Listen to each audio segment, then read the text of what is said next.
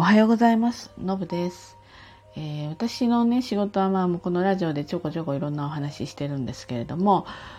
レザーウェアの仕事をしていて、えー、それに、それの何々とか、それの営業とか、それの、えー、商品開発とか、それの販売とか、そ一つじゃないんですね。レザーウェアっていうカテゴリーなんだけれども、それに対して、うん、その、商品開発、営業、販売、あと経営関係ですよね。えー、そういったものをまず幅広く全般に結構深く仕事をしているという人なんです。で、まあ、好きなのは営業なんですね。営業が一番好き。で、えー、まあ、商品開発も責任者であるわけだし、まあ、販売もこの時期ね、全国からオファーがあるので、えー、できるだけ行こうと思ってお邪魔してるわけなんですね。で、この販売、接客販売、あの、レザーって単価が高いんで、えー、なかなかこれスキルが必要になってくるんです。で、どちらかというとですね、レザーが好きな人というよりも、うんと、あまり興味がなかった人とか、全然買う気がなかったっていう方に買っていただくケースもものすごく多いんですね。ただこれは、あの、あの若干自慢に聞こえちゃうんだけれどもやっぱり販売スキルの問題なんですよ。それで販売スキル今日はですねこの販売スキルがあるっていう自慢話じゃなくって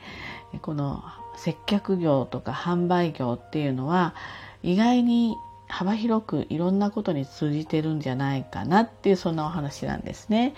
でつまりですねこの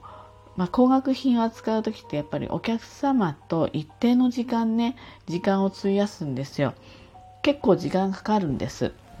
でやっぱり安心含めて本当に気に入ったものを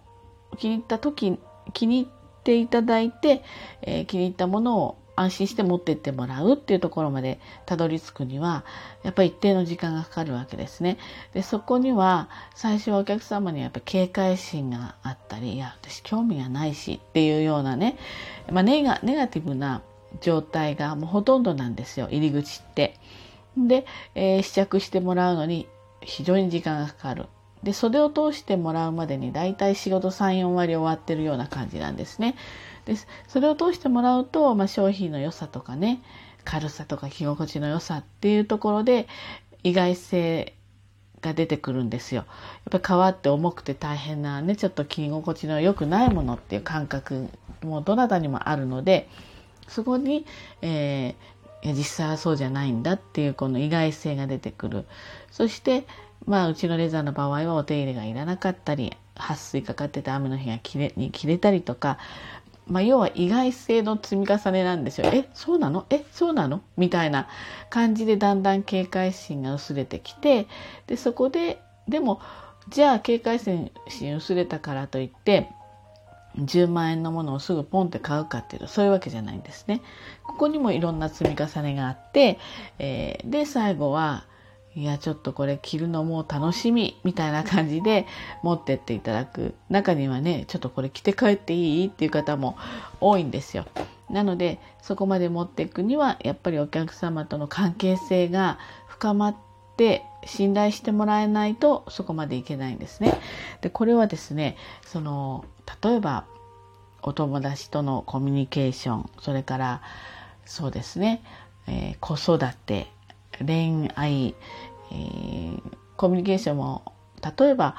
ね、昔から知ってるそのお友達関係っていうのもあるしあの直接じゃないんだけど子供を介して仲良くなるというか距離が近くなるママ友みたいのもいるしそれから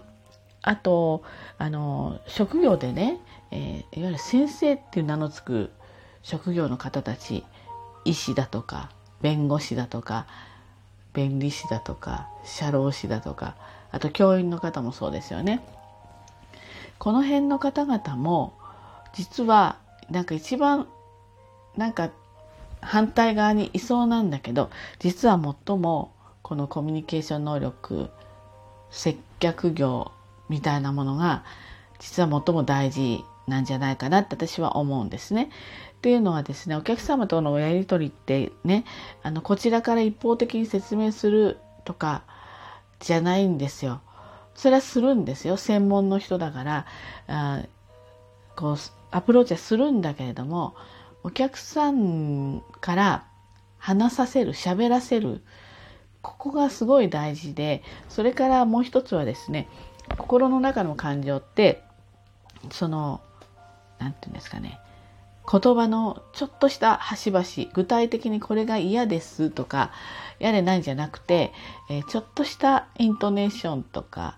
言葉選びとかあとちょっとした仕草ですよね。ここにね結構現れるんですよ。でこれを私たちはこの一瞬を見逃さないっていうのかな。これをですねキャッチして今ちょっと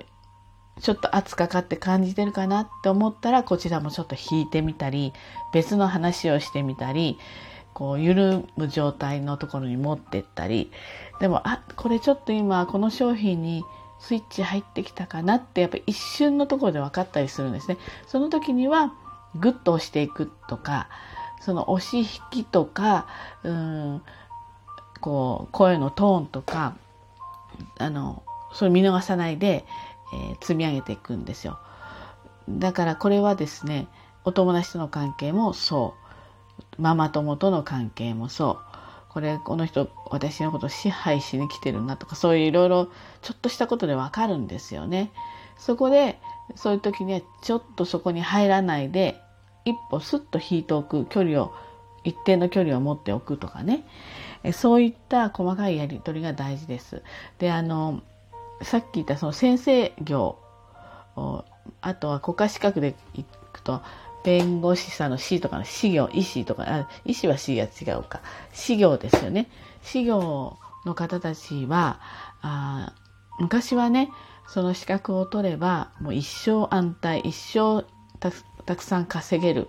っていう時代だったけれども今はちょっと違ってきてますね。あの当然人口も減ってきてるし、えー、それから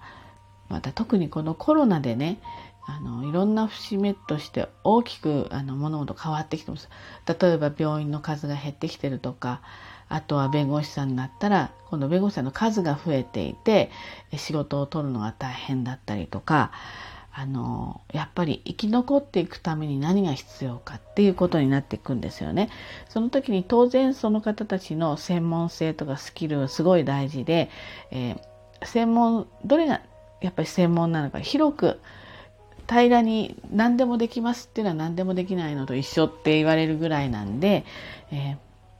ー、どこに特化してあのなある程度平たくできるのは誰でもできるのでじゃあどの部分がこの人は得意なのかっていうのをまずそこを明確に持つのが一つとあとはもうね人間性なんですよね。例えばお医者様だったら行ってなんか横柄にあじゃあちょっと薬出しとくから飲んどいてとかちょっとこれはまあ疲れとかそういうことだからまた様子見て調子悪くなったら来てくださいとか